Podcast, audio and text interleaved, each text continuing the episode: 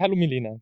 Hallo. Die meisten Hörerinnen hören gerade eben wohl das erste Mal von der Studienunterstützung in Luxemburg. Könntest du kurz erklären, wie sich die Studienunterstützung nach dem Willen der Regierung zusammensetzen soll?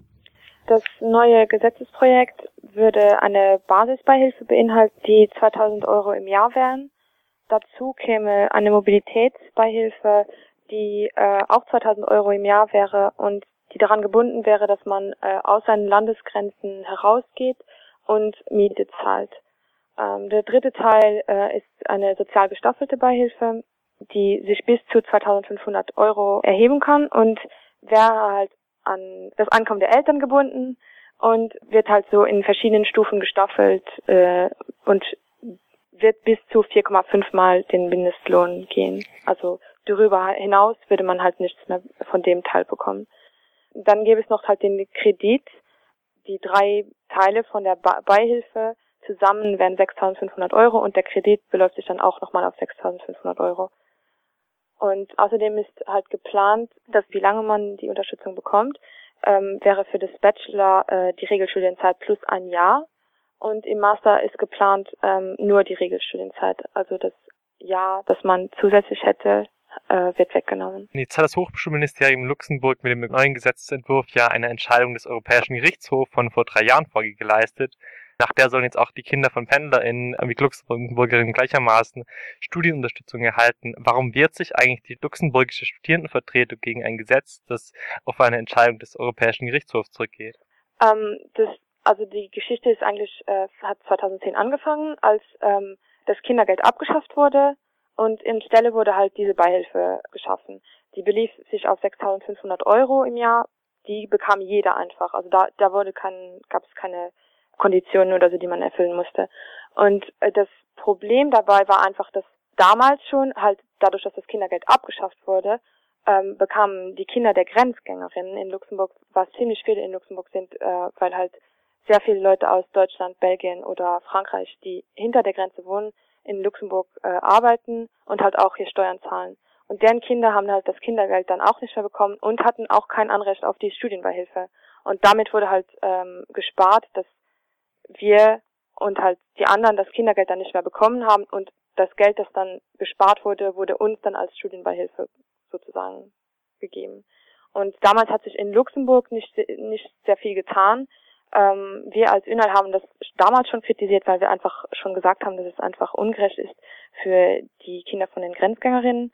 Und ähm, aber damals war es halt für die Luxemburger bekam man einfach so viel Geld auf einmal, dass man einfach ja, da hat sich einfach nichts gerührt.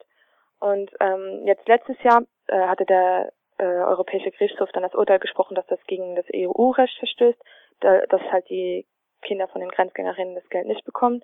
Und ähm, in dem Moment, also wurde das Gesetz so wie es war, einfach auf die äh, Grenzgängerkinder ausgeweitet. Und jetzt wird halt gesagt, dass es äh, zu teuer ist und dass halt gespart werden muss wegen der Krise und so weiter. Und ähm, deswegen wird ein neues Gesetz jetzt verabschiedet. Und das ist halt das, was ich jetzt gerade erklärt habe, das Gesetzesprojekt 6670. Und dort wird halt wieder versucht, die Grenzgängerkinder äh, zu benachteiligen, halt durch die Mobilitätsbeihilfe äh, zum Beispiel, ähm, weil du da aus deinem Land, in dem du wohnst, also wo du deinen Hauptwohnsitz hast, musst du hinausgehen. Das heißt, sagen wir jetzt, äh, ein Student wohnt äh, bei seinen Eltern in Trier und geht nach Berlin studieren und er bekommt halt die, also die Mobilitätsbeihilfe nicht. Obwohl er alleine wohnt in einer Wohnung und Miete zahlen muss, ähm, ja, hat er kein Anrecht darauf. Und das ist halt eins von den Sachen, die, die wir kritisieren, weil wir einfach sagen, das ist wieder einfach nur an den Studenten ähm, gespart, die sich halt nicht so gut wehren können, weil sie nicht äh, zur Wählerschaft in Luxemburg gehören. Das heißt, in Wahrheit ist für euch dieses Gesetz eigentlich keine Umsetzung zur Gleichheit aller Europäerinnen, sondern es ist vielmehr ein Schritt, die Forderung des Gerichtshofs zu umgehen, aber letztendlich ja, weiter einzusparen. Ja, genau. Es ist einfach nur ähm, irgendwie einen Weg finden, trotzdem zu sparen und den, ja, das Urteil umzusetzen und trotzdem zu sparen. Könnt ihr denn beziffern, ähm, wie groß die Kürzungen denn pro Studierenden oder pro Studierende sein werden? Also so ganz genau kann man das jetzt nicht sagen, aber man halt kann halt sagen, dass die wenigsten noch das Gleiche bekommen. Die meisten werden wahrscheinlich 2000 Euro weniger pro Jahr bekommen und einige halt äh, 4.500 Euro weniger. Wenn man sich das Gesetz anguckt, dann steht ja darin auch, dass die Kinder von besser verdienten Eltern weniger bekommen sollen, das Niveau aber bei Kindern mit schlechter verdienten Eltern gleich bleiben soll oder ähnlich bleiben soll. Warum kritisiert ihr diesen sozialen Ausgleich, der stattfinden soll? Wir kritisieren eigentlich nicht Konzept von einer sozial gestaffelten Beihilfe. Wir haben das eigentlich auch ähm, von Anfang an mit dem Ministerium besprochen und auch haben uns dafür eingesetzt, dass sowas eingeführt werden sollte, weil wir einfach denken, dass äh, Kinder aus schwächeren Milieus halt so eine kleine weitere Beihilfe bräuchten, um sich eher dazu zu entscheiden, zur Uni zu gehen. Aber hier ist es einfach, wird sozusagen diese sozial gestaffelte Beihilfe einfach wieder nur zum Sparen missbraucht.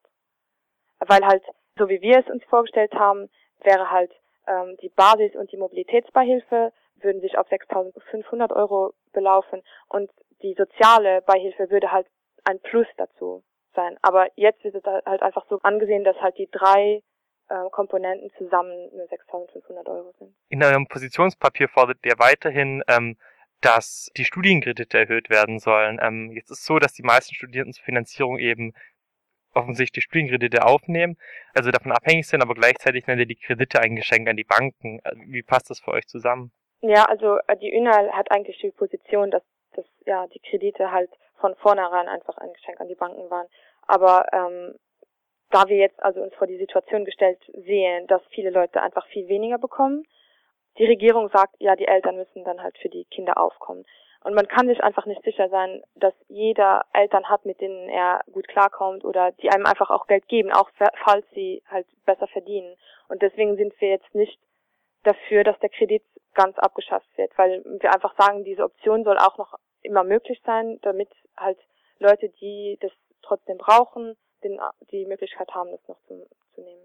Und also wir fordern halt, dass, dass man auch jetzt einfach sagen kann, ich brauche jetzt nur 2000 Euro, dass man halt, man nicht muss die ganzen 6500 Euro nehmen, dass man einfach sich selbst einteilen kann, wie viel man nehmen will und wie viel man sich verschulden will. Ihr habt auf eurer Webseite geschrieben, dass ihr zahlreiche Gespräche mit der Regierung geführt habt. Hat es denn für euch zu Ergebnissen geführt, mit denen ihr zufrieden seid? Ähm, also bis jetzt sind wir wirklich nicht sehr zufrieden mit den Ergebnissen von den Gesprächen. Also wir haben halt schon während das Gesetz ausgearbeitet wurde, haben wir immer wieder Gespräche mit dem Ministerium gehabt und haben immer wieder versucht, unsere Ideen anzubringen. Und die Ideen wurden halt eigentlich auch umgesetzt, nur dass wir jetzt halt mit der Höhe von den einzelnen Beihilfen nicht einverstanden sind. Und daraufhin haben sie halt uns als also ganz klar gesagt, dass äh, die Basisbeihilfe und äh, die Mobilitätsbeihilfe nicht zu verhandeln sind und dass es, äh, dass sie da ganz stur bleiben. Daraufhin haben wir halt versucht, Druck von außen aufzubauen durch eine Unterschriftensammlung, die wir äh, gestartet haben und äh, auch über Facebook gab es auch noch andere Aktionen von jetzt nicht unsere Organisation, halt andere Organisationen, die auch Aktionen gemacht haben. Und wir haben jetzt ein Streikkomitee gegründet und werden jetzt am 25. April einen Schüler- und Studentinnenstreik organisieren. Soll der für Luxemburg gelten oder gilt der für alle Universitäten, an denen luxemburgischen Studierende eingeschrieben sind, für die Studierenden? Also wir persönlich sehen das jetzt ähm, zuerst mal in Luxemburg das gesehen und werden halt hier auch äh, drei verschiedene Demozüge organisieren an dem Tag. Natürlich sind wir offen, falls irgendwelche studentischen Organisationen von Luxemburgern im Ausland auch irgendwas an ihrer Uni organisieren wollen, dann wäre das natürlich super. Was erhofft ihr euch genau davon? Erhofft ihr euch eben, dass diese Mobilitätszulage und die Höhe nochmal gesteigert wird? Oder habt ihr noch weitere Forderungen in Bezug auf das Gesetz? Also wir persönlich jetzt als ÜNAL haben halt die Forderung, dass die Höhe der Beiträge ähm, erhöht werden.